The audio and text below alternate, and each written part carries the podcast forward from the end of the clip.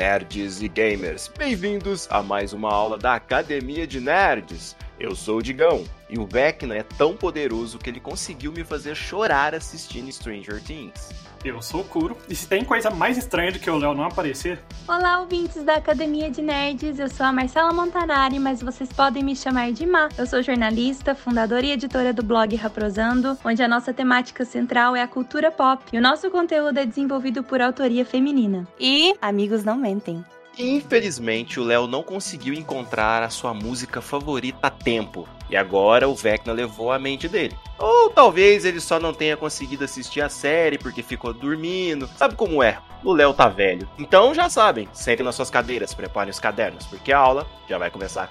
E na aula de hoje, a gente vai falar, como se já não ficou óbvio pelo meu comentário, sobre essa série super estranha, nem um pouco normal, e que reúne milhares de criancinhas super arrasadoras e que vão aprontar altos e baixos e pintar os canecos.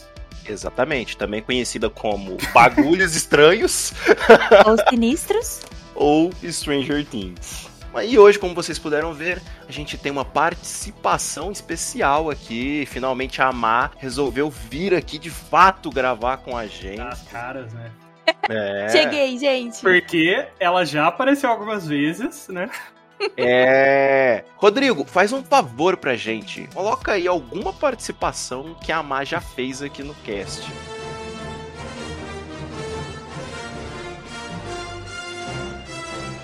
Bom dia, boa tarde, boa noite. O Ministério da Saúde adverte. Esta aula contém uma enorme quantidade de cantorias de músicas incríveis e uma alta quantidade de nostalgia. Dito isso, existe a possibilidade de você, meu caro ou cara ouvinte, chorar de saudades. Mas não se preocupe, estaremos aqui junto com você. Então se prepara para voltar um pouquinho no tempo. Essa parte é difícil. Plift Ploft Still, a porta se abriu. Mas como a gente já falou, né? Hoje não temos nenhuma mensagem, nada pra ler, então a gente vai direto ao ponto. A gente vai começar a falar sobre a quarta temporada de Stranger Things. Hawkins will fall. My friends need me. You're not ready.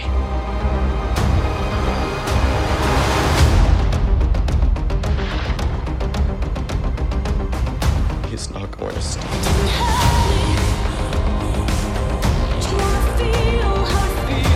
But I have this terrible feeling. It might not work out for us this time.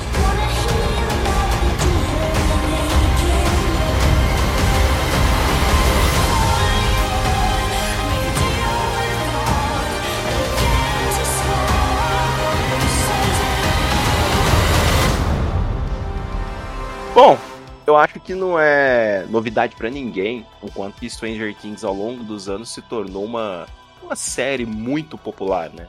Então, a cada nova temporada, eu acho que a expectativa ela tá sempre muito alta. A gente percebe, principalmente pelo tanto que as pessoas ficam falando, né, de Stranger Things, principalmente quando tá pra chegar assim a temporada, nos pouco antes do, do dia do lançamento e quando a temporada acaba. Então, assim, qual que era o nível de expectativa de vocês pra Stranger Things? Cara, é, Stranger Things foi engraçado porque, ao mesmo tempo que eu tava num hype, eu tava com receio, porque eu confesso que a terceira temporada foi boa, mas me deixou com várias ressalvas, né?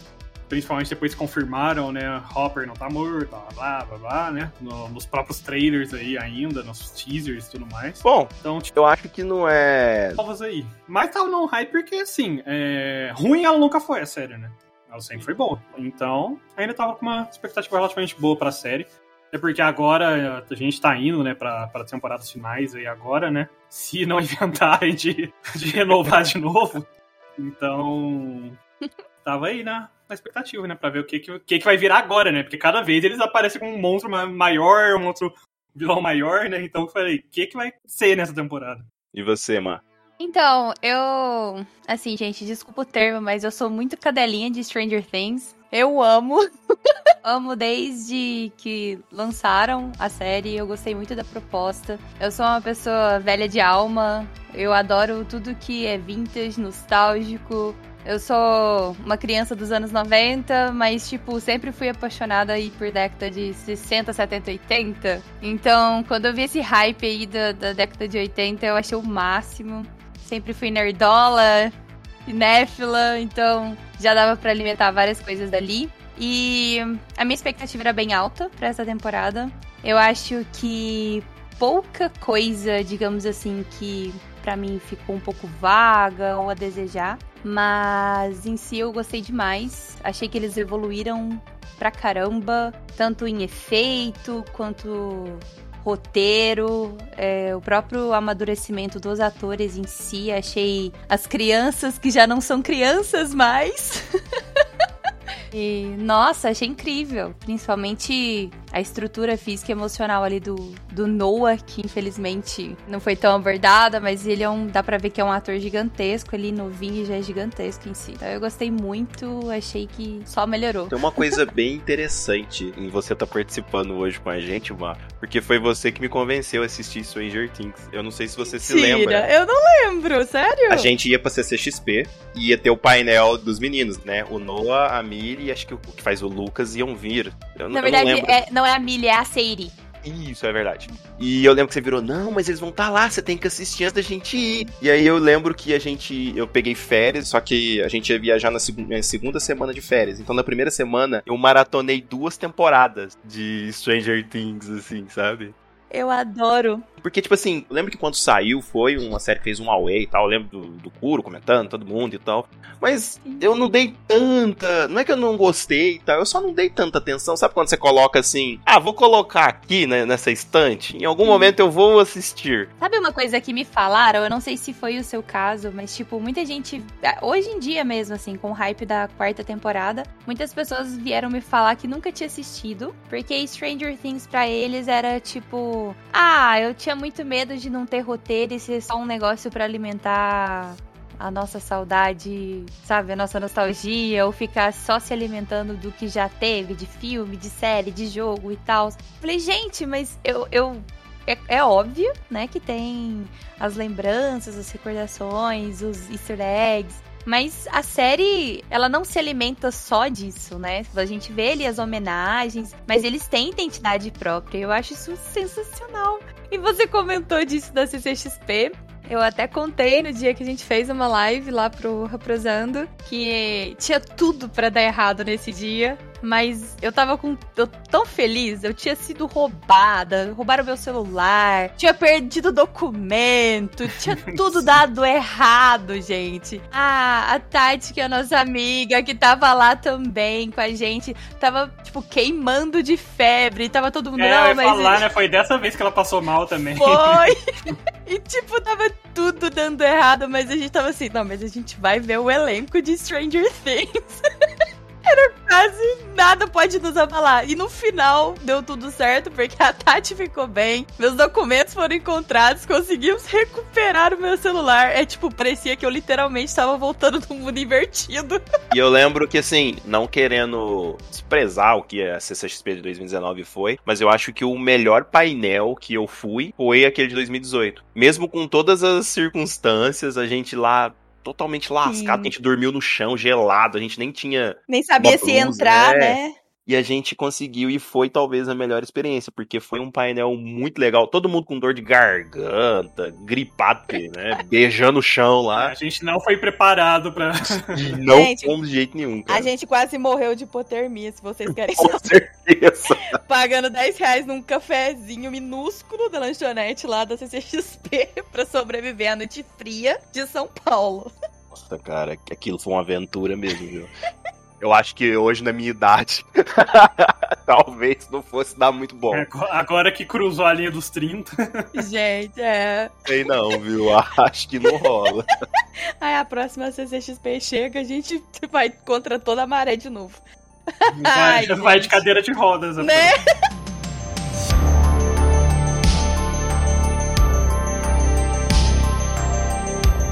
Assim, eu tava ansioso por, pela quarta temporada, mas eu também tinha um pouco de receio, porque eu gostei muito das duas primeiras temporadas. Eu acho que elas vão escalonando, pelo menos para mim. A segunda temporada tinha Papai Steve, eram momentos muito divertidos e tal. Só que a terceira temporada teve algumas coisas que eu particularmente não, não, achei tão legal. Eu lembro que a gente fez cast, nossa, primeira temporada da Academia de Nerds, e que eu reclamava bastante do lance de que eles ficavam, corre pra um lado, o bicho atrás. Aí chega num ponto, corre para pro outro lado, porque é pro bicho voltar para lá. Eles todos separados e tal. Mas ainda era uma, uma série boa, né? Então eu tinha um certo receio e eu não gostei muito do lance. Ah, matou o Hopper, não matou o Hopper, ah, não matou o Hopper, já entrega no trailer, assim, sabe? Sim. E uma coisa que eu acho que a gente vai tocar novamente nesse assunto mais pra frente, tenho quase certeza, é que a falta de perdas que tava tendo no, no cast, né? Tipo, claro, morreu o personagem na terceira temporada, mas nenhum personagem importante, convenhamos, assim, né? Pro cast é. principal, pro núcleo principal. Então, já tá virando aquele negócio, tipo, sabe? Que você começava a achar, tá, não vai acontecer nada porque vai dar tudo certo no final, sabe?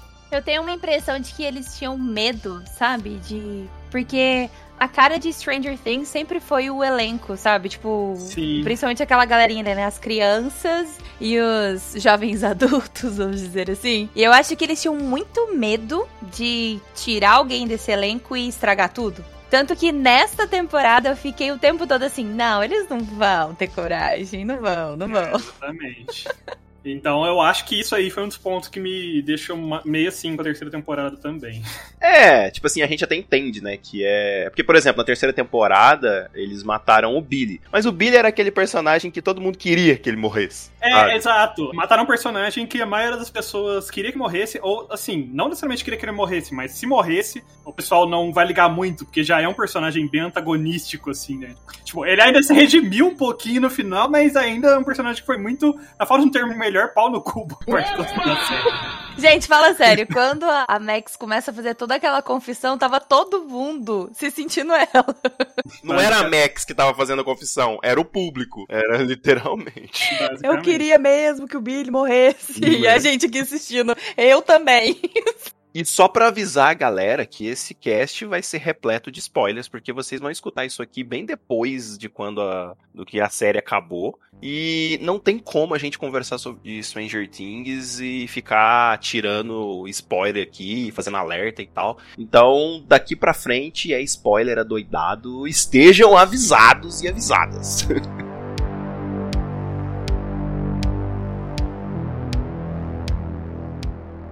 Mas como o Léo não tá aqui, Kuro, você tem a, a função que ele herda aqui, que é de fazer aquela sinopse básica, aquela sinopse totalmente excelente da quarta temporada. Ah, mas já fiz no começo. Uma criançada do barulho vai pintar os canecos aqui. Cara, o que falar dessa quarta temporada que a gente mal conhece, mas já considera parte? É, preciso deixar claro também que houve acontecimentos muito importantes na terceira temporada, né, que impactaram bastante. A gente teve a perda e não perda aí do Hoppers, né, que logo no começo da, dos teasers a gente já descobre que na verdade ele tá vivo. Então, basicamente, a gente tem um grupo bem fragmentado nessa quarta temporada, inicialmente, pelo menos, totalmente fragmentado, e aí a gente tem essa passagem aí de bastão durante toda a temporada entre esses núcleos. E a história basicamente se passa novamente em Hawkins, que obviamente que lá vai ser o palco novamente, mas começam a acontecer coisas estranhas novamente.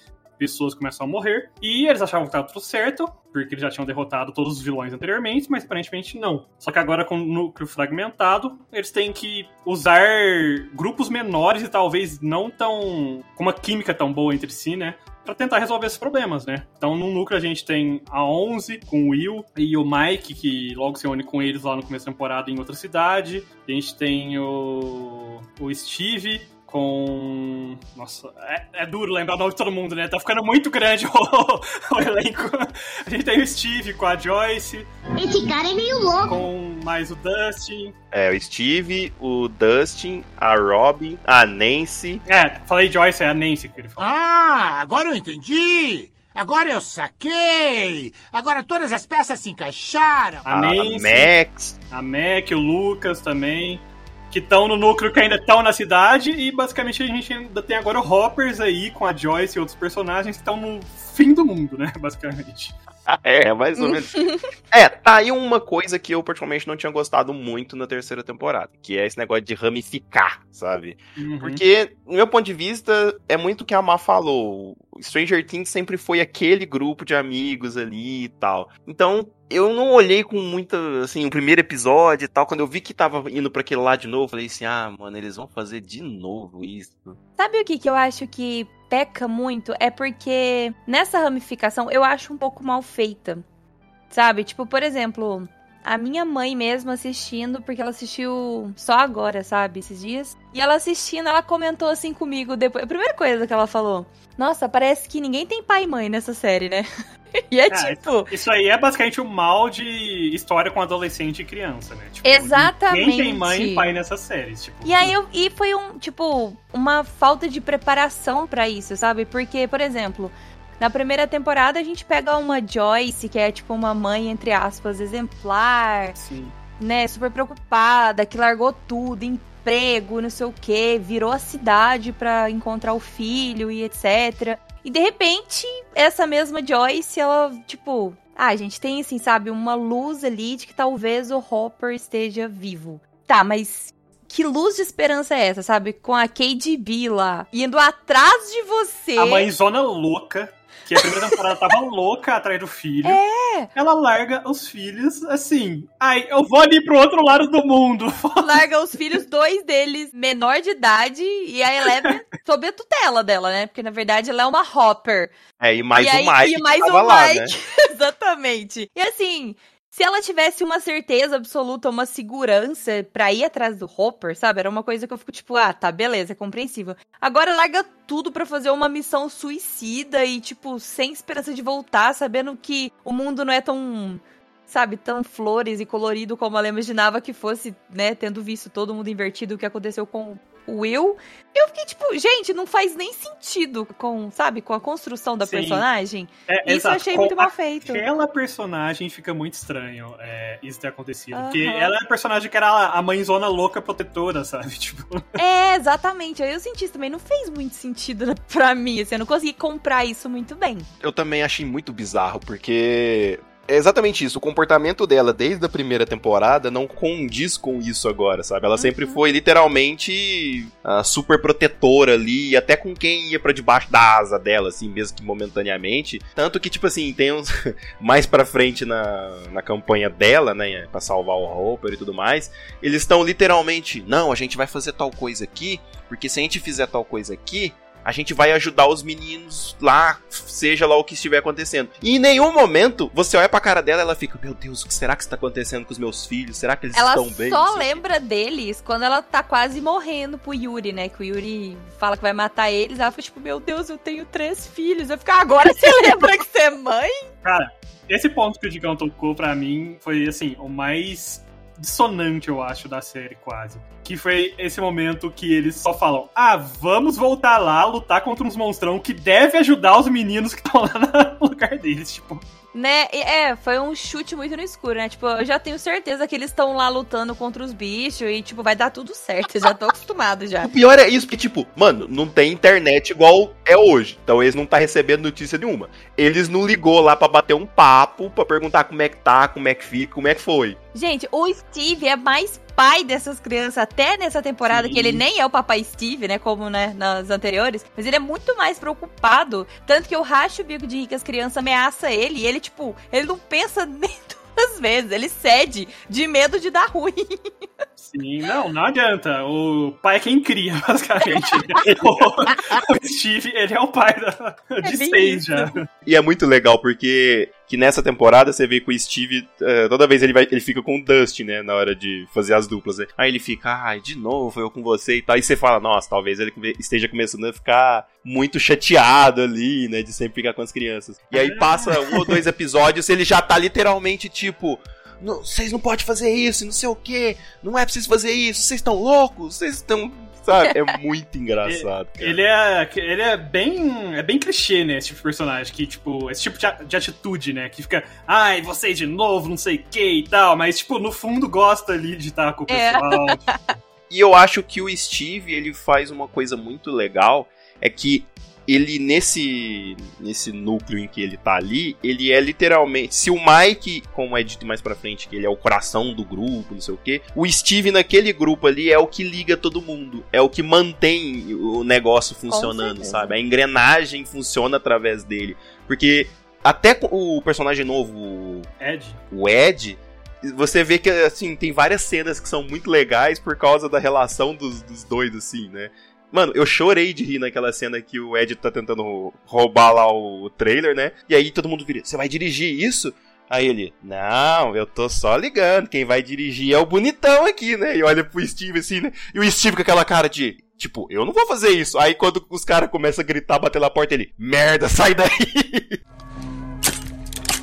Onde é que você aprendeu a fazer isso? Ah, enquanto os outros pais ensinavam os filhos a pescar e jogar bola, meu papai me ensinou a fazer ligação direta. Olha, Ed, eu não sei se eu amo a ideia de você dirigir. Não, eu só vou dar partida. Quem vai levar é o Harrington. Não vai, bonitão? tipo, cara, eu chorei de rir nessa cena, sabe? Porque o Steve é bem isso. Na hora ele vira e fala: Não, a gente não vai fazer isso, não. Não, não, não vamos fazer isso, não. Aí todo mundo começa a se arrumar ele. Vocês vão mesmo fazer isso? Gente, gente. E no final ele tá lá na frente, né? Gente, fazendo. você Então, vê o amadurecimento do personagem quando ele deixa de ser aquele garanhão bonitão, inconsequente, que não liga pros outros, do comecinho. E hoje em dia ele é o personagem mais sensato em metade das cenas. É verdade. Sim. É, ele é o primeiro que questiona as coisas, geralmente, né? Tipo, que nem você falou. Gente, vocês vão mesmo fazer isso? Tipo, vocês sabem que vai dar merda, né? É, é muito engraçado, porque em um certo momento, como ele sabe que o ah, eles vão querer fazer as coisas loucas, igual mergulhar no lago pra poder procurar lá o portal e não sei o que, ele já chega né, e fala, eu vou pular e pronto, né? E o Ed vira o personagem que ele representa muita gente, né? Mano, aquela cena do barco, nossa, é de passar mal de rir, que um, ele começa a puxar, aí a Nancy começa a preparar pra pular dentro do rio também. O que, que você vai fazer? Não, você não pode pular, não, você não pode pular, não. E já pulou. Aí a coisa começa. Agora todo mundo vai pular? Nós vai pular também? Nós vai pular também. Aí a outra pula assim e ele fica.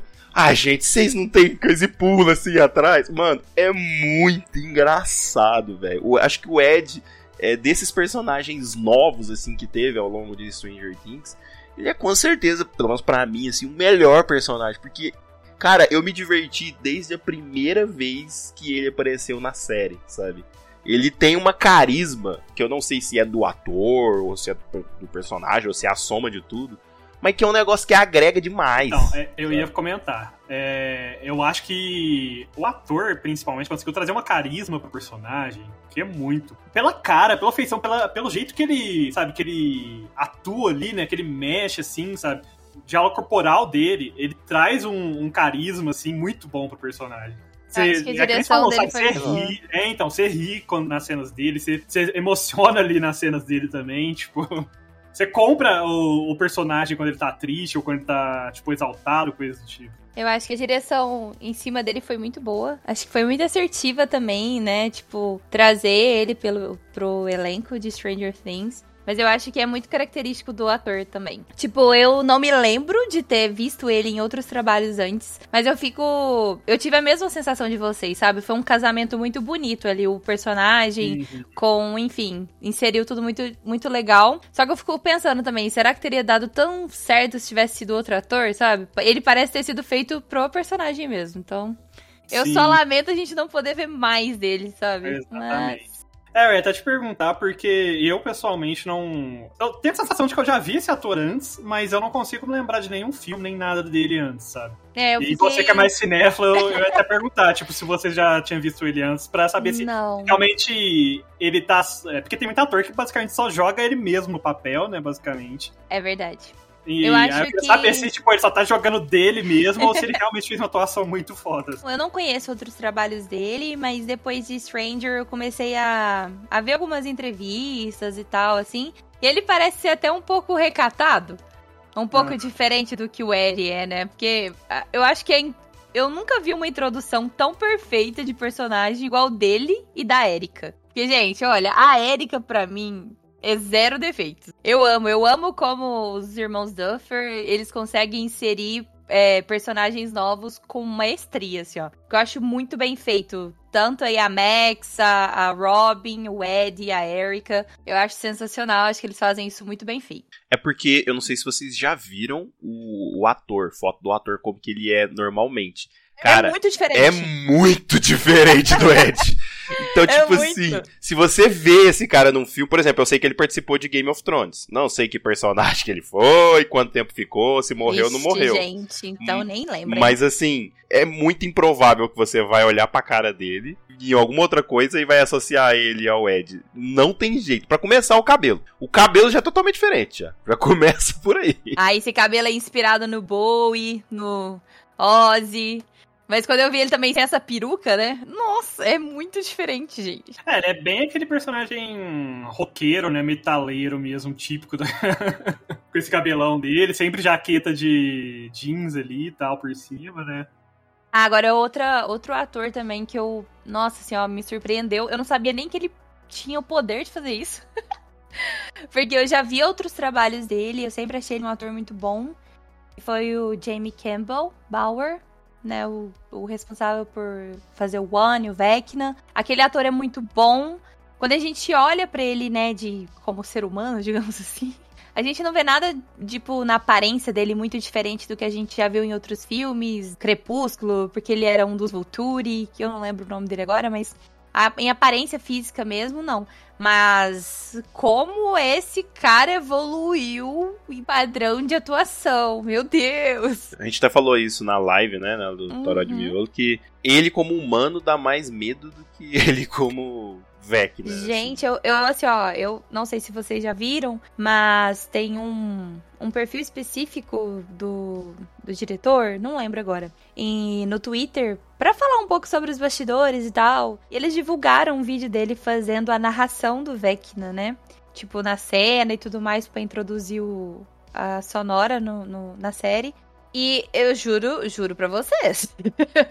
Vendo o vídeo ali dele no estúdio fazendo a voz, eu senti um I medo. saw a means to realize my potential, to transcend my human form, to become the predator I was always born to be. Ou tremendo, assim, ele se transforma. E, tipo, ali ele tá como o Jamie.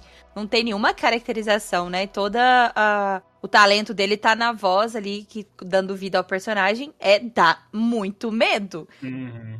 Eu acho que esse, esse ator, principalmente quando ele tá com esse cabelo mais curto, assim, ele dá muito essa sensação de personagem que, ao mesmo tempo, é inocente, de certa forma, mas é meio louco, sabe? Eu, eu olho pra cara dele lá quando É o ele olhar, como né? É o olhar dele junto com Uhum. a, com a estrutura ali do rosto dele, assim, tipo. Cara, me dá aquela sensação de que é um personagem que vai se fazer de bonzinho ou meio que de ignorante, mas ele é muito louco por dentro.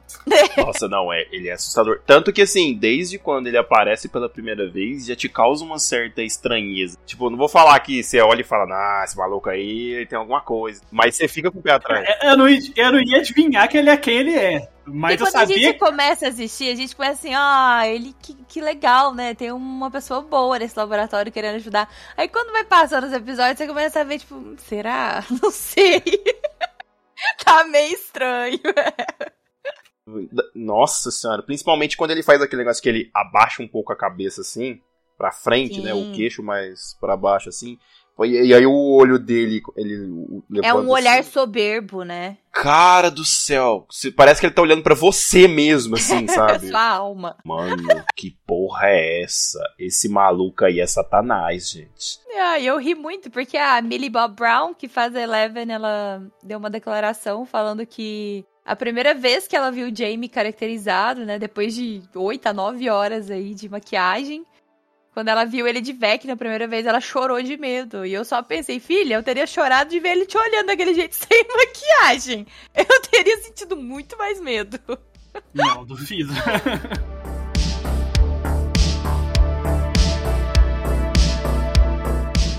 Bom, e como eu falei anteriormente, a gente teve. Os núcleos, gente, foram bem divididos por boa parte né, da trama. A gente teve vários núcleos diferentes, né, várias campanhas diferentes. Foram se desenvolvendo paralelamente, né? Era, eram separados, mas foram se direcionando para, de certa forma, o mesmo caminho, né? A gente já comentou um pouquinho, né, que a gente não gostou disso muito na primeira temporada, que achou um pouco forçado na, nessa temporada no começo, mas vocês gostaram ao longo da temporada? Vocês foram gostando disso? Se aclimando mais? Uh, eu achei estranho a sensação no início, porque literalmente era a mesma coisa de novo. Uhum. Você tinha o núcleo Califórnia ali. E no começo era com a Eleven, mas depois a Eleven foi levada lá pro, pra treinar os poderes dela e tal. Aí você tinha Will, Mike, Jonathan, que no começo tava um personagem difícil de tolerar, porque, minha Nossa Senhora. e o Wargilly lá, que, nossa, o estereótipo do maconheiro, né, assim. Então, sabe, parecia que nunca engrenava. E do outro lado você tinha a campanha lá Rússia, né? Então, essas duas campanhas, isso eu acho que a gente tem que dar um pouco mais de valor, principalmente pro roteiro. A gente pode não gostar delas, que eu principalmente acho que ela, principalmente no começo ali, os negócios nunca vai para lugar nenhum, parece que tá, sabe, só enrolando, enrolando. Mas eu gostei muito que dessa vez eles fizeram uma conexão muito importante. Porque tudo que aconteceu no final ali, no embate com o Vecna e tal, pro Vecna tá enfraquecido, para cada campanha ir para derrotar ele, só aconteceu porque todo mundo tava meio que fazendo as coisas ao mesmo tempo, cada um de um lado, hum. sabe? Então tudo teve a sua importância, a gente teve umas cenas bem épicas assim, né? Acho que não tem outro termo para usar. Mas eu confesso que no começo eu não gostei não. Tipo, eu falei, ah, vai dar bom isso aí não. É. eu tenho as minhas ressalvas, assim. Eu acho que no final eles conseguiram é, juntar todos os pedacinhos, vamos dizer assim. Mas eu acho que faltou preparação, sabe? para fazer o que. Tipo, fazer a ideia deles funcionar da melhor forma possível. Porque eu achei que dois arcos ficaram muito vazios, ou em alguns momentos até quase intoleráveis. E o principal, que era Hawkins, ficou muito interessante. Então, toda vez que saía de Hawkins, a gente ficava tipo, não, volta, pelo amor de Deus. absoluta, gente. Eu tava, de... é, eu não, tava é exatamente é desse jeito, principalmente o, o, arco da Rússia ainda tava um pouco mais interessante, mas o arco do, dos meninos ali, só andando de carro praticamente, metade Tava é. muito chatinho aquele Exatamente. Arco. E assim, para mim, eles estereotiparam tanto o Argyle lá que ficou tão, tão bobo, tão cansativo, porque eles quiseram pegar, sabe, essa história de que a galera da Califórnia é chegada numa marihuana. Só que também pesaram demais nesse estereótipo, sabe? De tipo, de que toda pessoa que usa isso é dessa forma. Porque ele tem uma aparência latina, né, o ator. Eu não sei se. Acho que é Eduardo Franco que ele chama. Eu não sei se ele é latino ou não, mas eu achei que pegou essa estereotipagem e não ficou muito legal, sabe? E aí a gente pega esse fato e aí junta com o Jonathan, que era. O Jonathan não era o melhor personagem de Stranger Things. A gente tem que admitir isso de alguma Sim. forma, né? Só que eu acho que ele foi evoluindo de uma forma positiva, sabe? Com as crianças, com a Nancy. E aí eles pegaram todo esse desenvolvimento bacana que ele teve e jogou na lata de lixo. Principalmente os primeiros episódios. Exatamente. Ali. Honestamente, juntou esse personagem novo, é, que você que nem falou, ficou muito estereotipado. É, a primeira a segunda cena, até, haha, legal, piada com maconha e tal, sabe? Mas depois, ao longo da cena, você vai ficando só, tipo, tá, tá, tá, já, já entendi. Eu achei um né? desperdício. Achei um desperdício tremendo, porque ele é totalmente. Era pra ser totalmente um alívio Sim. cômico. Só que, tipo, deixou de ser isso pra ser algo. Ai, e, tá bom. E juntou ele com o Jonathan, que nem você falou. Ele não era já um dos personagens que se destacava desenvolveram ele até que bem, até na terceira temporada, e que nem falou, jogou de volta no lixo. Juntou os dois personagens ali meio que como os mais velhos e que dão direção pra coisa, assim, deveria, né? De forma dar uma direção pra uhum. coisa. Só que eram os dois personagens mais chatos ali dos três. De um núcleo que já não é... tava muito interessante. E eu acho que, eu não sei, eu, eu, eu já tinha tido essa impressão, e para mim essa temporada acabou de trazer isso e assinar embaixo. Que eu acho que o casal Nancy e Jonathan não funciona. Não, nunca funcionou. E eu não sei se é porque os irmãos Duffer ou o roteirista ele quis fazer um agradozinho, porque, pra quem não sabe, os atores são namorados na vida real, né? O Jonathan, o Charlie Heaton e a Nat Natalia Dyer, se não estiver enganada. Eles são um casal na vida real desde a primeira temporada e eu acho que eles pensaram, ah, vai, imagina que fofo vai ser esses casais na vida real, né? Mas acho que não funcionou. E eu acho que nessa temporada ficou muito claro que eles estão querendo dar um break nisso daí e trazer o Steve Sim. com a Nancy de volta, que teve muito mais química na série. Eu acho que ficou bonito, tipo, na é na terceira, né, que, eles, que o Jonathan e a Nancy se juntam, né? Acho que é no final da segunda pra terceira, né? É, é, mas enfim, quando eles se juntam, tem todo aquele lance bonitinho de que, ah, ela largou o cara que é playboyzinho pra ir ficar com carinha é, nerd, né, e tal. Né? É bonitinho e tal. Mas agora, depois de muitos episódios, sabe, muito desenrolar, tipo, perdeu essa inovação de, ah, casalzinho bonitinho que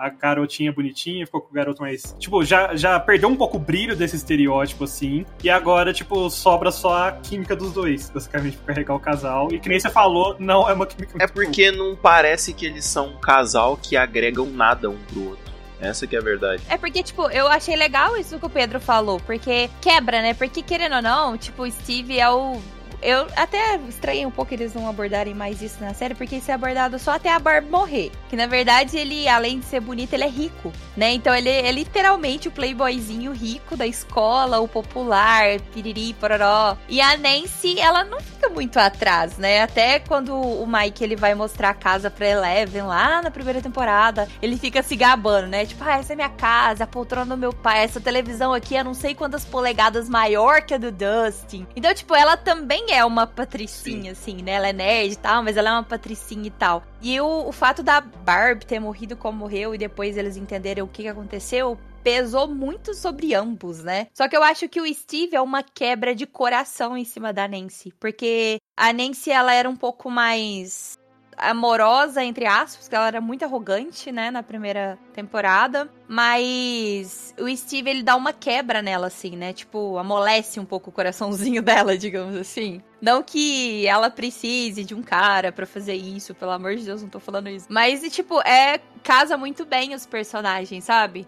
E aí você vai pegar o Jonathan, ele tava tendo um desenvolvimento tal, e de repente joga no lixo, transforma ele num cara que não quer saber de nada, que não sabe nem o que ele quer ser, a faculdade que ele quer fazer. Exato, eu achei até muito estranho, porque eu acho que um dos primeiros episódios, é, não sei se é a Nancy ou ele que comenta que, ai, porque. Os dois eu acho que comentam, ai, porque ele ou ela me faz querer ser melhor, me sentir não sei o quê, e atrás. Mas você não uhum. vê isso na prática. É porque eu acho que é um discurso deles tentando se autoconvencer. Eles tentam convencer o outro, mas você vê que eles estão tentando se autoconvencer, né? Tipo, não, eu é, gosto. porque você não vê na prática, tipo, ai, é, é. ela tá tentando uma faculdade melhor, então também você é um cara melhor, não sei o que, vou fazer mais coisas, tipo. Não, na prática você vê que ele não tá fazendo isso e ela também não, tipo. É verdade. E aí, vocês estavam falando do arco. Esse arco da Califórnia para mim ficou muito perdido por causa disso. Também eu não preciso nem falar, tinha comentado já com o Digão que eu acho. Eu lamento demais que eles tenham deixado aí o, o Will e o Mike, né? O Noah Schnapp e o Finn Wolfhard esquecidos no churrasco. E eu acho isso muito triste porque eu acho ambos atores muito bons eu acho que eles sempre tiveram uma participação mais ativa, principalmente o Mike, né? E ficou um roteiro muito muito vazio. A gente já sabia, tipo, tinha um, um atrito ali entre eles, Eleven, mas ficou só por isso. E toda vez que ia para lá, não tinha um, um, desenvolvimento, né? Ficava aquela tensão entre eles, assim, mas não se desenrolava. E quando se desenrolou, é, assim, foi bonitinha a cena até. Mas ao mesmo tempo eu falei que eu fiquei pensando, cara, pelo tanto que ficou essa tensão, pelo tanto que ficaram fermentando essa tensão deles ali, acho que merecia um, um desenrolar um pouco mais. Melhor, mais claro, né? Pelo menos claro. Acho também que. Bom, a gente já sabe, né? Que tem algo a mais sobre a história do, do Will, do Will Byers, que eles ainda não contaram, que a gente tende a crer, porque desde a primeira temporada, isso vem sendo dito. A gente viu ele sofrer bullying de várias formas, é, a respeito talvez da orientação sexual dele, hum. mas isso não fica claro, né? Fica tipo subtextual. E eu acho que já passou da hora e visando que a próxima temporada é a última, passou da hora dos criadores, sabe, tirar isso do subtexto.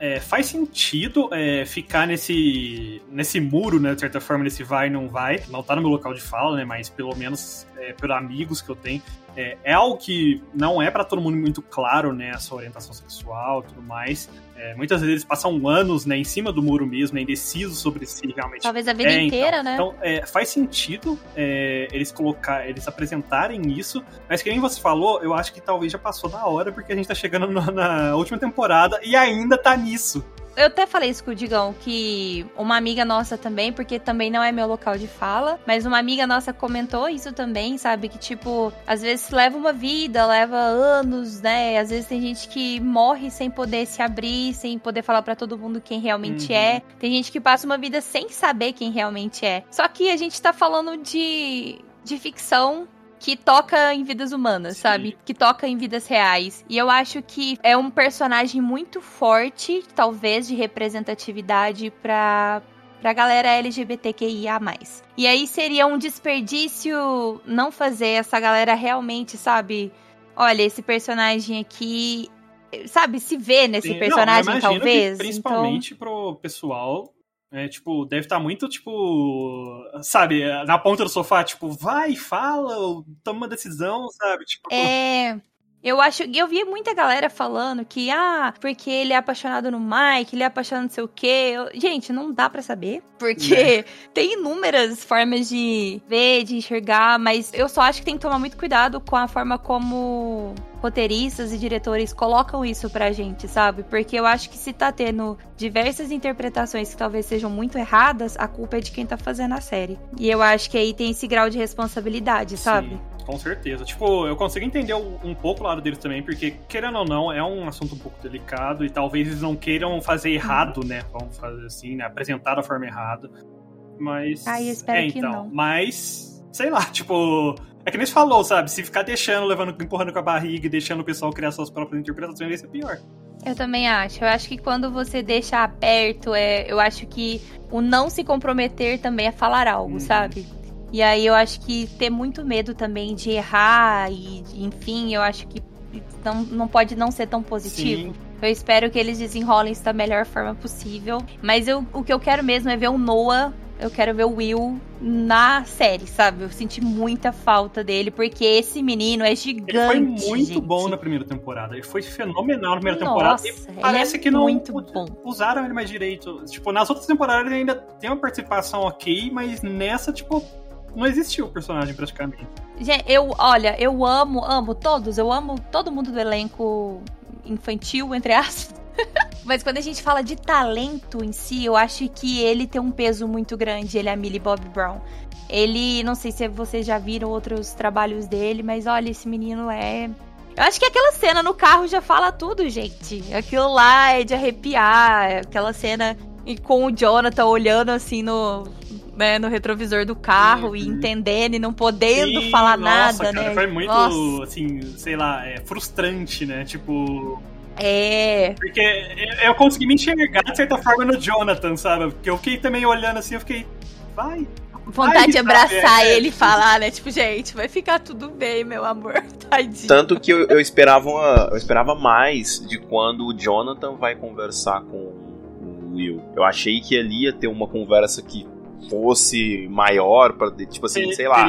Pra ele ter um, ele tem um desabafo. Não, eu achei boa a conversa, mas é que é, eu tenho esse pensamento de que a série precisa muito ter um respeito sobre esse posicionamento do Will. E já, no meu ponto de vista, já passou da hora de, sabe, disso, porque é, eu falei assim, não, agora ele vai desabafar com o irmão ali, vai ter que momento. E não teve. A cena foi boa, foi bonita? Foi, eu gostei. Mas parece que quando se trata do Will é sempre quase, sabe? Quase aconteceu, quase. Mas aí nessa conversa eu vejo um pouco mais do que o Pedro falou, sabe? Tipo, é porque, tipo, eu, eu, pelo que eu tô assistindo, eu sinto que o Jonathan sente no coração dele que ele já sabe. Mas, tipo, não é direito dele empurrar o Will pra fora do armário, sabe?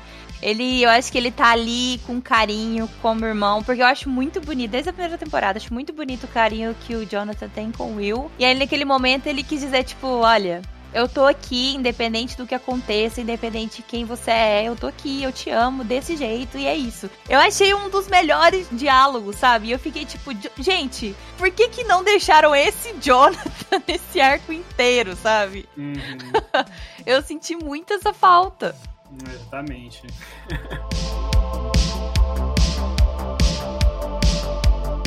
Agora, do da Rússia, eu tenho a ligeira impressão que, assim, se não fosse pelo Yuri, talvez, talvez a gente não ia engolir ela tão bem quanto a gente E Yuri, e Yuri modo karatê foi salvou-lhe o bagulho, viu? Porque. É o Murray! Nossa senhora! O Murray e o Yuri, pra mim, salvaram, cara. Aquela. Aquela. É porque, tipo, é um pouco, entre aspas, estereotipado também, né? Do, do malandro, digamos assim o Yuri lá, mas o Murray, eu gostei muito da adesão do Murray, achei ele muito engraçado também. Sim. E eu, eu tinha medo deles deixarem ele bem, tipo, ai, tá, nossa, que forçação desse cara querer ser engraçado. Só que eu acho que ele acaba conseguindo ser mesmo. Exato, pra mim ele é um alívio cômico feito bem. Ao contrário é. do que a gente teve ali com o. O Argyle. O Argyle. Nossa senhora. Eu também acho. Eu acho que ele é Porque... muito bem feito ele tem hora que você se sente um pouquinho, né, forçado e tal, mas na maior parte do tempo você, você ainda compra a ideia da, da personagem, do alívio cômico dele, né? Das cenas cômicas dele. E, tipo, ele com o Yuri, que nem se falou, ficou sensacional, os dois. Junta com a. com a Joyce também, com o jeito bem loucona dela ali também, tipo a reação dela, né, pra eles é. Sim. Eu, eu sempre adoro as reações dela, porque ela, ela consegue fazer essa cara bem de. Eu falei isso pro Digão. Eu falei que, tipo, eu adoro. Só que eu acho que tá demais nessa temporada. Que tinha umas horas que eu ficava esperando um, sei lá, uma reação diferente dela, um diálogo, sabe? Uma Sim. fala mais assim. E aí ela só fazia umas caretas. Eu falava, não, Ainona, você é tão boa, velho. Vamos, bora, vamos fazer reais de mulher, bota um cropped. Não, pra mim ainda o melhor momento dessa coisa é literalmente quando acaba da forma como acaba ali, né? Cena final do, da campanha Rússia ali, que é aquela luta do Hopper ali de espada. Que aquilo ali pode ter sido, né? Coisinha pra galera, né? A referência para usar uma espada, o que foi. Mas, meu amigo, aquela cena ficou da hora. Gente, a minha primeira pergunta naquela cena foi: da onde que é aquela espada? Perguntou eu também! É, é, depois de um tempo eu lembrei que os caras jogou a galera pra lutar lá e deu umas armas pra eles, mas sim, sim já fazia dia assim, e se, olhar, se olhava no resto do chão, não tinha mais arma nenhuma. Só tinha literalmente a espada, mais nada. Eu falei isso pro Digão. O Digão comentando comigo, né? A gente conversando no WhatsApp. Ele, nossa, que aquela cena do Hopper foi muito legal. Eu falei, não, foi o máximo, mas me fala uma coisa da onde diabo saiu aquela espada? Sim. E aí ele falou assim, má, lembra que eles tacaram as armas brancas, né, e tal? Eu falei, gente, eu lembro, mas tipo, só tinha espada, não sobrou mais nenhuma outra. Não tinha escudo, não tinha faca, não tinha, só tinha Porque, porque eu, eu pensei nessa cena justamente, aí eu, aí eu tentei olhar no chão rapidão ali, eu falei, mas gente, literalmente só ficou a espada de todas as armas que eu Ah, gente, é que, né, é, ele é o escolhido, ele assim, é o escolhido. Não, assim, a cena ficou muito épica, ficou muito boa, mas ao mesmo tempo, na hora que eu reparei nisso, eu não consegui não rir nessa cena. Não tinha como. Eu, eu, confesso que as últimas cenas marcantes ali da, do último episódio, né? Que é quando eles estão enfrentando o, o Vecna, né? Mandando os Molotov, essa luta de espada, etc. Eu já assisti ela acho que umas cinco vezes, assim, tá? Só aquele trecho ali e tal. Mano, aqui, tudo naquela nessas cenas funciona para mim, principalmente por causa das músicas. É, ia falar isso. Mano, parece que não é nem que eles pegaram uma música boa para colocar no momento legal. Não, os caras pegaram a música a, que parece que ela foi feita para aquele momento, colocaram ela do jeito certo, no momento certo, dura o tempo que certinho é. Até a forma como o Molotov acerta o Vec na casa com a batida da música. Sim. Da Kate Bush. É, tipo, eu acho que tem uma coisa que Stranger Things continua impecável é com relação à música, trilha sonora. Ai, nossa, fato. Porque se, se, na terceira temporada a gente teve o Never Ending Story ali que marcou, acho que todo mundo aí por uns anos.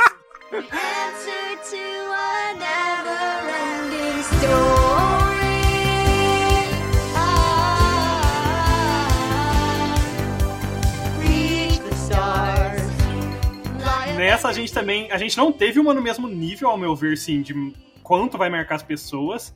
Mas a gente teve várias músicas muito boas e muito bem colocadas também. Sério, você não acha que a Kate Bush vai marcar a galera? Eu acho que marcou mais. Eu acho que não. Não tanto quanto na terceira temporada, pelo menos. Nossa, eu, eu achei que teve um efeito até mais positivo. Porque, por exemplo, gente, eu, eu amo História Sem Fim. Aí quando começou a cantar aquela música, eu, tipo, a primeira vez assistindo o episódio, eu comecei a cantar junto, eu levantei, correndo hum. no quarto, cantando essa música ouvindo. eu, Declarações aqui. Mas, tipo, eu não sei se a galera, né? Quem viveu, só quem viveu sabe né? O, o, cachorro que voa, que na verdade é dragão, que a gente ama. eu não sei se é o meu círculo de minha bolha social, basicamente. eu falar isso. Mas é, pelo menos eu tenho essa sensação de que, é, que foi muito, muito icônica. Tipo, cara, no serviço, tipo, meses depois que terminou a terceira temporada, do nada você via alguém começar a cantar essa música, tinha Porque assim, ó, eu levei é, quase uma semana depois que que a série, a quarta temporada foi lançada para poder assistir, porque eu tava viajando quando eles divulgaram. Uhum. E aí eu lembro que quando eu fui assistir, eu já tava ouvindo tanto Kate Bush lá nas redes sociais, com todo mundo usando essa música sem parar com tudo, gente.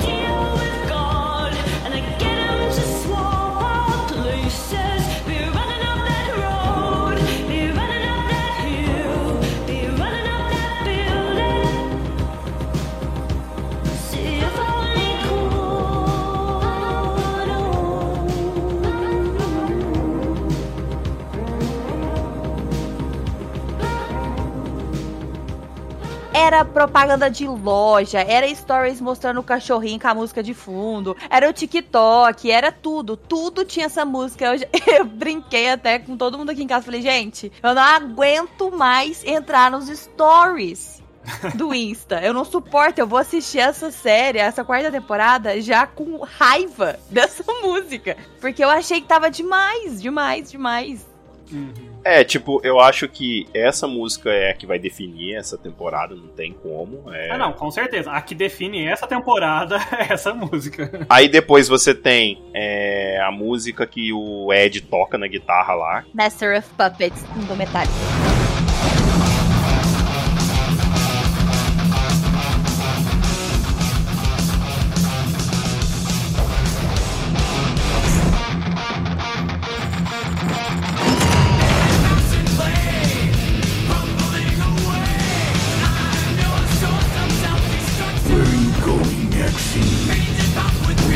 Tem a música que, que toca quando o Argyle tá chegando no carro lá, que aquela música entra na sua cabeça, só que fica, né, coisinha e tal. Left hand side. Left hand side. It a go bun. It a go done. E tem a música que toca, que foi justamente a música que me fez chorar a primeira vez nessa desgrama desse último episódio, que é a música que toca quando o Ed morre.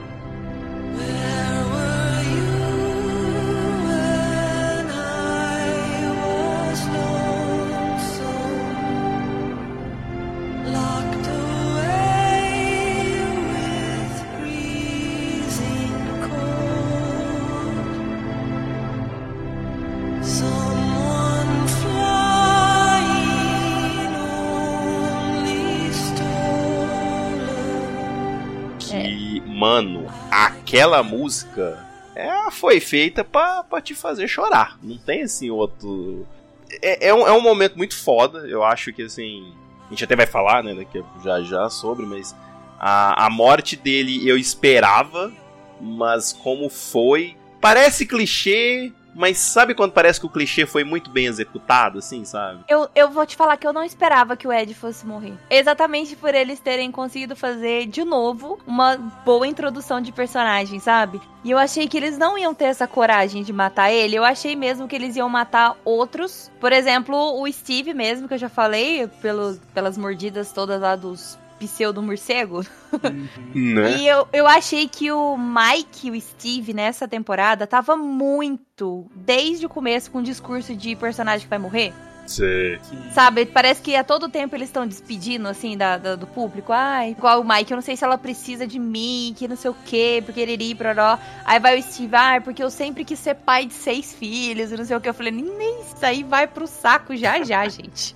Aí quando o Ed foi pra luta lá com os morcegos, "Ah, acredito. Mas talvez eles, eles não esperassem que o Ed fosse também tão, tipo, rece- bem recebido, né, também. É verdade. Porque, tipo, que nem a gente falou, ele ficou perfeito, ficou muito bom, mas talvez eles mesmos não esperassem que fosse um personagem que ia ficar tão bem recebido. E talvez até neles bata um pouquinho daquele arrependimento, né? Tipo, eu acho. gente, Nossa, eu matar acho. um personagem que o pessoal gostou pra caramba, né? A gente devia ter usado ele mais. Porque, gente, aquela cena dele lá, você falou de ser na época do Hopper, eu vou ter que falar. Aquela cena deles lá, subindo em cima do trailer, colocando a mu- começando a tocar com aquele saiozão vermelho, eu fiquei, cara, o Ed ele acabou de, de realizar o sonho de qualquer metaleiro e roqueiro. Exatamente! mundo. É tocar no apocalipse ali, acabando o mundo, você tá tocando ali sua guitarra e tal, os raios vermelhos caindo, criaturas demoníacas aparecendo, e você tocando sua guitarra lá. Só faltou. Ele não, já tinha. Só faltou comer, né? Um morcego, né? Ah, eles deviam ter deixado aquela cena do Steve lá, mordendo o morcego lá. Deviam ter deixado pro Ed nessa Ia ser cena. no final da música, ele pegando o morcego, arrancando e saindo correndo. Teria sido o da cereja do bolo.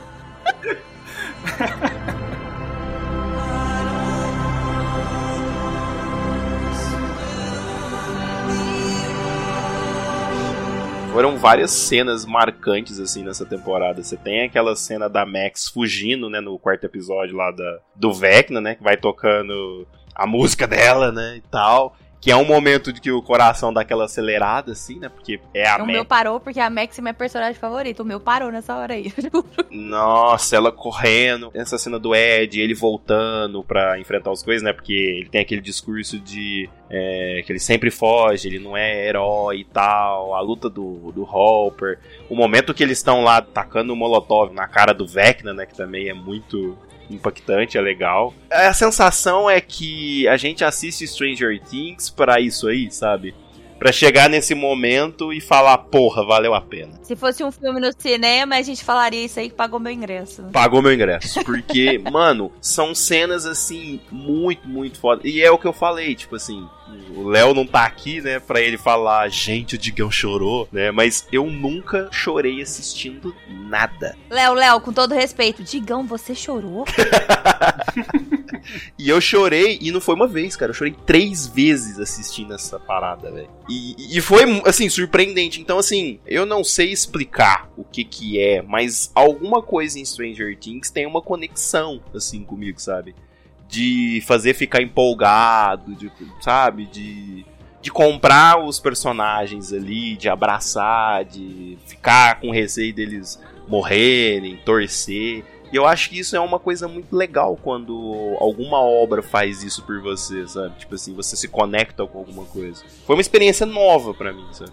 É, diga que você tá ficando velho, e a série é meio. trata os anos 80. Eu nem Ah, era essa aí é a nascido conexão. nessa época. Aí essa aí foi a conexão que você queria.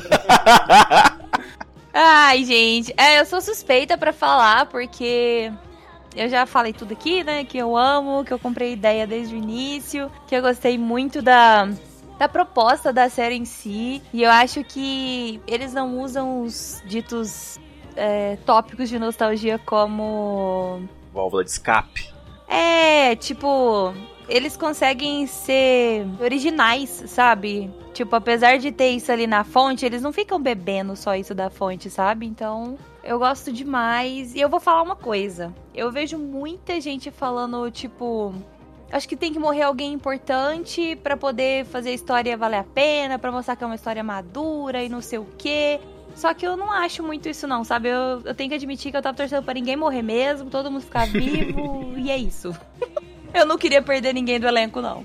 É, então, eu só deixa eu falar então, porque eu já sou, eu sou uma das pessoas que. Eu tô falando? Eu, tipo, inclusive eu mandei pro Digão, tipo, na hora que eu tava, tava chegando na cena ali, que o Mike começou com a história do Mike, ah, o seu coração tem que falar alguma coisa, aí ele começou a dar aquela lição de moral de uns 5 minutos. E o, Vec, e o Vecna só olhando pra Max parado ali por, durante cinco minutos enquanto o Coisa fala. e... Pior. a Max tá olhando o relógio. Foi engraçado. Eu, eu mandei até pro Digão. Tem umas, um, uns frames específicos que é muito engraçado, porque ele tá falando e tá literalmente de fundo ali o Vecna parado com a mão na cara da Max sem acontecer nada, sabe? Eu tava ficando puto de certa forma com a série, porque eu, pra mim, a minha cabeça tava, nossa, mais uma vez, vai dar tudo certo no final, por poder do amor, da amizade, e não vai acontecer. E, tipo, eles não vão ter consequência nem, absolutamente nenhuma. Tipo, mesmo com o mundo quase é. acabando, não vai ter consequência nenhuma de novo. E me perdoe, e, tipo, eu amo a Max, é uma das minhas personagens preferidas. Mas, tipo, eu fiquei, cara, se ela não acontecer pelo menos uma coisinha com ela ali depois disso tudo, tipo. Nossa. É, e... eu entendo demais o que você tá falando, porque, tipo nem sempre tudo na nossa vida dá certo, né? E, tipo, eles são crianças inconsequentes. E os pseudo lá, jovens adultos, são, de certa forma, muito irresponsáveis. Tipo, era quase impossível que uma hora ou outra isso não ia dar ruim, né? Exatamente. Mas eu vou admitir que eu tava torcendo pra ninguém morrer, não, gente. eu é assim, eu mundo. queria que desse alguma coisa ruim, não necessariamente alguém morrer, mas acontecesse algum, alguma coisa ruim pra, tipo, eles ficarem marcados e ficarem, cara, tipo, tá, talvez uh, não é tudo flores e é só a gente poderzinho do amor e vai dar tudo certo sempre. Tem essa, tem essa liçãozinha de vida, assim, né? Agora, eu confesso que no final, eh, eu mandei, até mandei pro Digão que eu tava ficando puto com aquela cena enquanto tava assistindo, que eu tava pausando, comentando, voltando que eu dei de cara porque teve consequência. Foi uma consequência. É, e, e foi. foi, e foi consequências pesadas. Tipo, assim, a, ao meu ver, eu acho que vocês até comentaram que eu tava assistindo o mestre de vocês, vocês até comentaram também que foi até pior, né, que morrer o personagem. Sim. É, é verdade, o nosso amigo querido Antônio, uhum. ele fez esse comentário mesmo e a gente acabou concordando com ele também, que foi um... Ela vai ser uma lembrança, né, uma recordação aí para eles é. de que... Sim foi uma um ferida erro, que né? fica aberta, ferida, é. né? que fica o tempo inteiro aberta. Sim, eu até pensei que na hora que a 11 ela começou a fechar o olhinho e ficar tipo, ah, não vou deixar você morrer, não sei o que e tal, eu falei... Ai, gente, até porque talvez ter um vegetal assim é pior do que, é, sabe? É, eu até pensei, ah, na hora que ela, fe que ela fechou o olho e falou, não vou deixar você morrer e tal, e pegou na mão dela pelo, pela coisa mental lá, falei, ah, tá, ela vai voltar à vida. Mas daí a gente viu que não foi exatamente isso. Teve uma consequência e, tipo, eu, eu, eu paguei o que eu falei. É porque, é... assim, eu também tava com essa sensação. Eu queria que tivessem consequências, mas quando a consequência veio, cortou meu coração, é, sabe? Exato. É exatamente. literalmente isso. Cortou meu coração, porque é, era uma das minhas personagens preferidas, a Max. Eu acho que a Max, então- na maioria das vezes, ela é uma personagem favorita de todo mundo, assim, sabe? Sim. Porque ela é uma personagem muito Eu acho foda. que principalmente o pessoal mais nerdão que assiste vai se conseguir se enxergar bastante nela muitas vezes, né? Sim. Ela é um pouco mais antissocial, né? Tipo, ela é mais dura e tal, não, sabe, não é tão. Tipo, como é que fala? Hábil socialmente, né, pra falar com os outros. É, e, e, tipo assim, ela é uma personagem que ela é mais madura também, assim, Sim. sabe? Ela tem diálogos mais interessantes. Sim, Os diálogos dela, tipo, você vê a forma como ela pensa, como ela se posiciona, como ela pensa nas consequências daquilo, porque, tipo, ela sabia as consequências da atitude dela, né? De se arriscar uhum. para salvar todo mundo. Ela tava com medo, tava, mas ela sabia que era importante para que houvesse a possibilidade de dar certo. E, é, e a forma como ela fala mesmo, nossa. Que, que nem se fala, foi de quebrar o coração, que eu achei que ficou muito foda. É, justamente por ter tido essa perda, né? Por ter tido esse acontecimento. É quando ela começa a falar que ela não quer morrer e tudo mais. Sim, aquele tipo de cena é, é completamente cortar o coração. Tipo, quando todas as mídias, quando acontece esse tipo de cena, tipo, só fica. Gente, é. alguém dá um abraço Eu, quando assim, ó, quando ele, o Vec né, coloca ela pra cima, assim, eu já falo, não, isso não tá acontecendo. Eu entrei em negação, não tá, isso não vai acontecer. A Eleven vai chegar a tempo. Quando o primeiro osso quebra ali, eu já fiquei, ai meu né? Deus! Né? já comecei a chorar já. Justamente na hora que começou a levantar ela e começou a ficar cinco minutos de diálogo do Mike e nada acontecia, que eu fiquei meio bravo, que eu comecei, nossa, gente, Que mais agonia. uma vez, tipo, não vai acontecer nada com eles, vai dar tudo certo, que nem na terceira temporada. Aí de repente, pré! É, de repente, tac, deu aquele primeiro salinho, daí você fala, ai, Ai. tá. Não, voltei atrás, não quero mais. É, e o mais foda, né, também é que depois. É que assim, agora, diretor, produtor, eles vão confirmar, não vão confirmar, de tudo um pouco, né? Mas segundo, né, os irmãos Duffers, eles estavam falando num podcast e eles falaram, né, que ela teve morte cerebral. Nossa, surprise, né?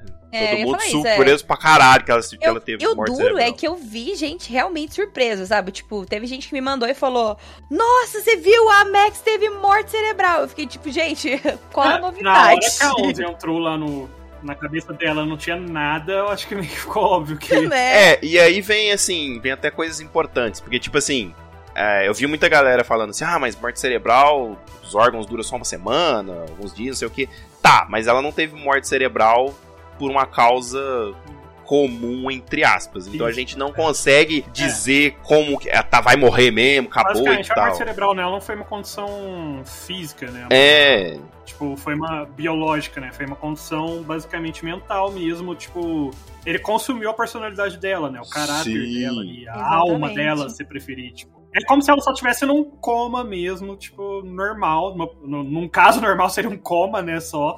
Ficou mas, sua casca, né? É, mas basicamente a nível metafísico, sei lá, que você prefere falar, Uhum. ela tá sem alma, né? Tá sem... É tipo assim, e pelo fato de a gente não saber exatamente como que vai ser a quinta temporada, a partir da onde que ela vai começar exatamente, muito pode ser também que a quinta temporada seja também uma corrida pra recuperar ela, não sabemos. Mas assim, não dá pra dizer se ela morreu de fato e não tem volta, se vai voltar, porque eu também acho que eles não iam fazer todo esse auê, aquela cena forte pra caralho, deixar ela nessa condição, que é uma personagem que ela é muito independente, ela é muito de não gostar muito da ajuda de ninguém, etc. Deixar ela daquele jeito pra depois começar a quinta temporada e falar, ó, a gente enterrou ela aqui, tá, falou, até mais e tal. Mancada, né? É, alguma coisa tem. O que?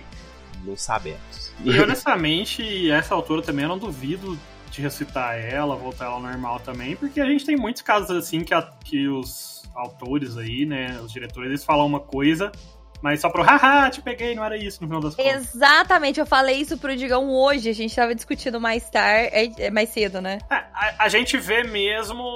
O Jon Snow. Não, não só o Jon? Snow. A gente tem caso da Marvel lá que os diretores falaram que não ia ter viagem no tempo, não sei o quê. Aí chegou no último filme de- dos Vingadores, que que teve viagem no tempo. É, um monte de gente, tipo, é, igual eu falei pro Digão, falei, gente, os caras estão no hype, assim, explodiram, a série tá bombando, é uma das mais rentáveis da Netflix. E, tipo, acabou a temporada. O que eles querem agora é manter um pouco mais esse hype, a galera toda falando da série, o máximo que eles conseguirem, porque eles vão precisar de muito tempo pra lançar a próxima temporada. Mas aí ela teve morte cerebral? Teve, teve morte cerebral. Mas o fulano morreu ou não? Morreu, morreu sim. Mas isso vai ter o loop temporal. Eles vão falar de tudo agora. Então a galera tá levando muito a sério tudo que tá sendo dito agora. E assim, nem sabe o que que vai ser. Complicado. Mas, depois de falar tanto sobre a quarta temporada de Stranger Things, vamos dar as nossas notas. Então, Kuro, comece por você. Bom, acho que a gente já falou muito sobre nossas opiniões ao longo aí do, do cast, então não vou nem me alongar muito. É, gostei muito dessa temporada, pra mim foi um jump com relação à terceira, em muitos quesitos, foi muito melhor, foi muito bem desenvolvido. É, tiveram uns probleminhas que a gente falou, né? Alguns pontos ficaram meio forçados na separação dos núcleos. Teve a questão que eu comentei ali do Vecna ali, aquele famoso discurso do vilão que ele fica meia hora, meia hora tendo alguma coisa e não acontece nada. Mas eu acho que no geral a série foi muito boa essa temporada. É, resgatou bastante também desse. Principalmente o começo dos primeiros episódios, resgatou bastante desse terrorzinho assim que tinha, né? Com os assassinatos acontecendo lá, as pessoas partindo os ossos do nada, levitando e partindo os ossos. Resgataram bastante desse negócio de horror, assim. E, no geral, curti bastante. É, minha nota vai ser 92. Olha lá. Vamos lá, Mar. Então, já falei, falei, falei também pra caramba. E eu sou suspeita porque eu gosto demais. Também já dito aqui. É, eu achei que. Eu concordo com o Pedro, com o que ele disse. Eu achei que teve um salto aí muito grande em relação à qualidade, sabe? Eu acho que eles compraram também a ideia de terror porque sempre foi um suspense leve e tudo mais. E, poxa, na primeira morte ali da Chrissy, eu já fiquei, meu Deus, que que é isso? Eu não tava esperando por isso. Então eu gostei muito, achei que eles evoluíram demais em questão de, sabe, essa áurea mais dark e tudo mais. Gostei da evolução dos atores. Para mim, a única coisa que pecou foi dois arcos aí de três que a gente falou que ficou um pouco vago, mas eu também não achei que isso estragou a série, né, a temporada. Então eu dou 95. Sim. Bom, como eu já falei, tipo, essa temporada ela criou uma conexão assim comigo muito forte. É algo que eu não tinha experimentado ainda, isso de se emocionar assistindo alguma coisa. Então isso vai meio que ficar na minha memória. Eu gostei muito da trilha sonora, é um negócio que sempre mexe muito comigo. Quando a trilha sonora de algo encaixa perfeitamente, ou tem vida própria em alguma coisa. É, eu achei que esse lance de. Tipo, dois arcos ali, duas campanhas que não. Principalmente no começo, estavam bem assim e tal. No final tem uma conexão legal, tem um encaixe perfeito ali para eles, né? Somente por causa de todo mundo tá de alguma forma afetando o Vecna que ele fica fraco para eles conseguirem derrotar entre aspas ele. E eu fiquei assim bem contente, bem satisfeito com essa temporada. Eu me diverti bastante, teve momentos que literalmente meu coração ia no pé, depois voltava na boca. Eu ficava gritando: "Corre, Max, pelo amor de Deus!" né? A cena em que ela aparentemente morre, depois volta lá pro hospital e tal. É, é uma cena bem forte, assim. E eu realmente, assim, fiquei bem bem feliz assim já tô bem ansioso para a próxima temporada que deve demorar uns dois anos né então se vira Digão sofre aí e a minha nota é 95 olha só Digão dando uma muito alto padrão Digão na verdade Que geralmente é o mais seguro. Exceto quando, quando, quando ela tá puto com alguma coisa, né? É. que aí ele, dá, ele não, não dispensa na nota. Mas, mas assim, geralmente a sua costuma ser a mais baixa, né, no geral. Mas vamos lá, a média dessa vez foi 94. Olha só. Merecido, merecido. Mas, assim, já que a gente vai. Já tá assim caminhando pro final né, do cast aqui, já deu as notas e tal. Eu quero fazer uma coisa diferente com vocês. Como a próxima temporada de Stranger Things vai demorar ainda pra sair, provavelmente lá pra 2024 e tal, nós vamos fazer uma coisa diferente hoje. Eu quero que. Vamos ser polêmicos. Sem ficar em cima do muro. Eita. Cada um de vocês vai dizer uma coisa que vocês acham que vai acontecer. Não importa se é uma teoria maluca, se é um desejo, uma coisa que vocês querem, alguma coisa, mas vocês vão cravar. E quando lá em 2024 sair Stranger Things, né? Espero eu que a Academia de Nerds aí esteja por aqui. A gente volta aqui para ver se alguma dessas coisas realmente aconteceu. Uh, eu vou começar então, hein? Vou, vou primeiro, vou primeiro. Vai lá. A Eleven vai morrer. Olha, a minha teoria maluca pra Eleven é que ela vai ficar maligna em algum momento da próxima temporada. Nossa, que tudo! Imagina! É, então, Adorei. tipo, aquela fumaça, aquela coisa entra nela, alguma coisa do tipo, ela fica meio maligna. Não é que seja só por um tempo, só por um episódio, assim, tipo, só pra deixar todo mundo, tipo, fudeu. Tipo, o devorador de mentes lá? Sim. Uau! Agora, de uma teoria não tão maluca, é que alguém do elenco principal, assim, ao meu ver, provavelmente ou Steve ou Jonathan, porque eles estão ficando muito esse triângulo amoroso ali. Então eu uhum. acho que algum dos dois ali vai morrer na, na próxima temporada. Faz sentido. É, eu vou ser mais polêmico, então. Eita! É, eu acho que pro embate final, eu acredito que a Onze vai morrer também. Tipo, sei lá, usando todos os poderes dela no máximo, assim, e tudo mais. E eu acho que vai ter uma, uma luta, alguma coisa que seja simbolizada igual aquele desenho que o Will mostrou lá, dos meninos, entre aspas, enfrentando algum tipo de monstro, enquanto a Onze tem que enfrentar o Vecna diretamente.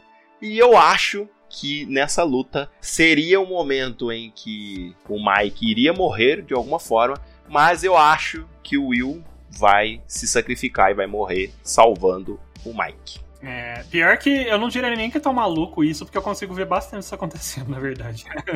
é, inclusive, eu ia, até, eu ia até falar que, tipo, por ficarem enfatizando tanto que o coração, ou vai uhum. acontecer dele, dele se sacrificar por alguém, ou alguém vai se sacrificar por ele. Tipo, por enfatizarem tanto que ele é o coração do grupo, sabe?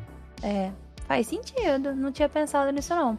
Eu só sei que eu quero muito, gente. Eu preciso, olha, se não tiver isso na próxima e última temporada, eu vou escrever uma carta à mão pros irmãos Duffer.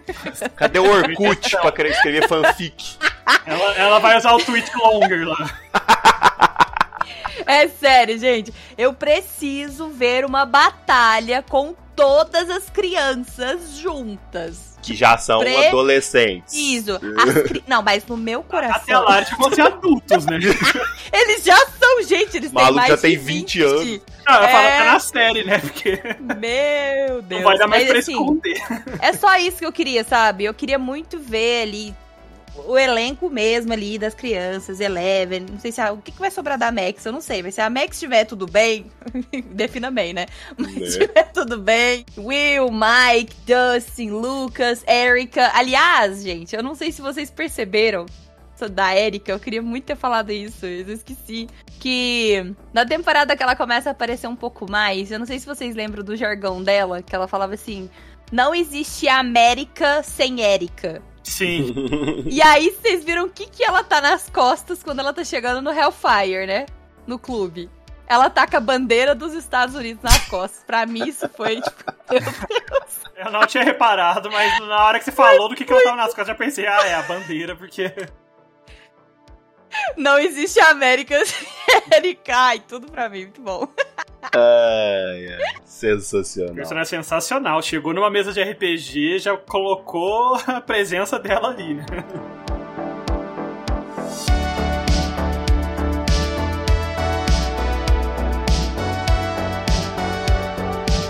Mas bom, desde já agradecer aqui a presença Damar, muito obrigado por ter topado. Espero que você volte mais para participar dos casts. Na, na próxima vez, talvez o Léo vai ter conseguido assistir alguma coisa sem ter dormido, né? Vai estar tá aqui presente. E ele vai virar e falar assim: ah, a mata aqui, ai que tudo. É, mas não pode ser um ai que tudo muito longo, porque aí você sabe que ele tá sendo irônico. Tem que ser é, um tem isso também. Tem toda a linguagem.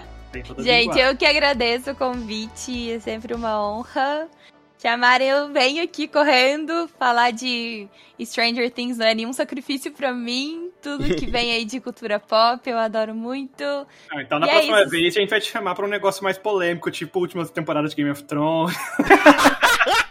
gente, última temporada de Game of Thrones, eu fiz crítica episódio por episódio, me chama, adoro. Nada queimou meu cérebro mais do que Loki Tá aí, fica a dica. Ai, gente, enfim. vamos falar de coisa boa, vamos falar da top term. e depois todo mundo dá um pulinho lá no Raprosano para conhecer um pouquinho do trabalho da Mar. Exatamente. E agora é aquele momento que o Kuro, no lugar do Léo hoje, vai passar o dever de casa para garotada que talvez não seja tão garotada assim. Né? Que seja que nem a gente. É. Criança só na, no espírito. Eternas crianças no coração. Exatamente. Bom, vamos lá, aluninhos. Eu não sou o Léo, mas vou passar o dever de casa, que é vocês compartilharem nossas postagens, nossas caches aí, que a gente lança a cada 15 dias aí, bicenalmente, nas segundas-feiras à noite. E vocês sabem, se vocês querem ajudar a Academia de Nerds a crescer, vocês têm que ajudar a gente a passar para o mundo invertido, ou não também. Compartilhando as postagens, conversando com todo mundo, discutindo. Comentem lá, façam perguntas, que a gente está sempre comentando aqui nas casts também, as perguntas que vocês fazem. E também não se esqueçam de estar escutando na segunda-feira à noite ou na terça-feira antes de passar com o cachorro. É isso aí, não deixem de interagir com a gente lá no Instagram. Por hoje é só, pessoal. Classe dispensada.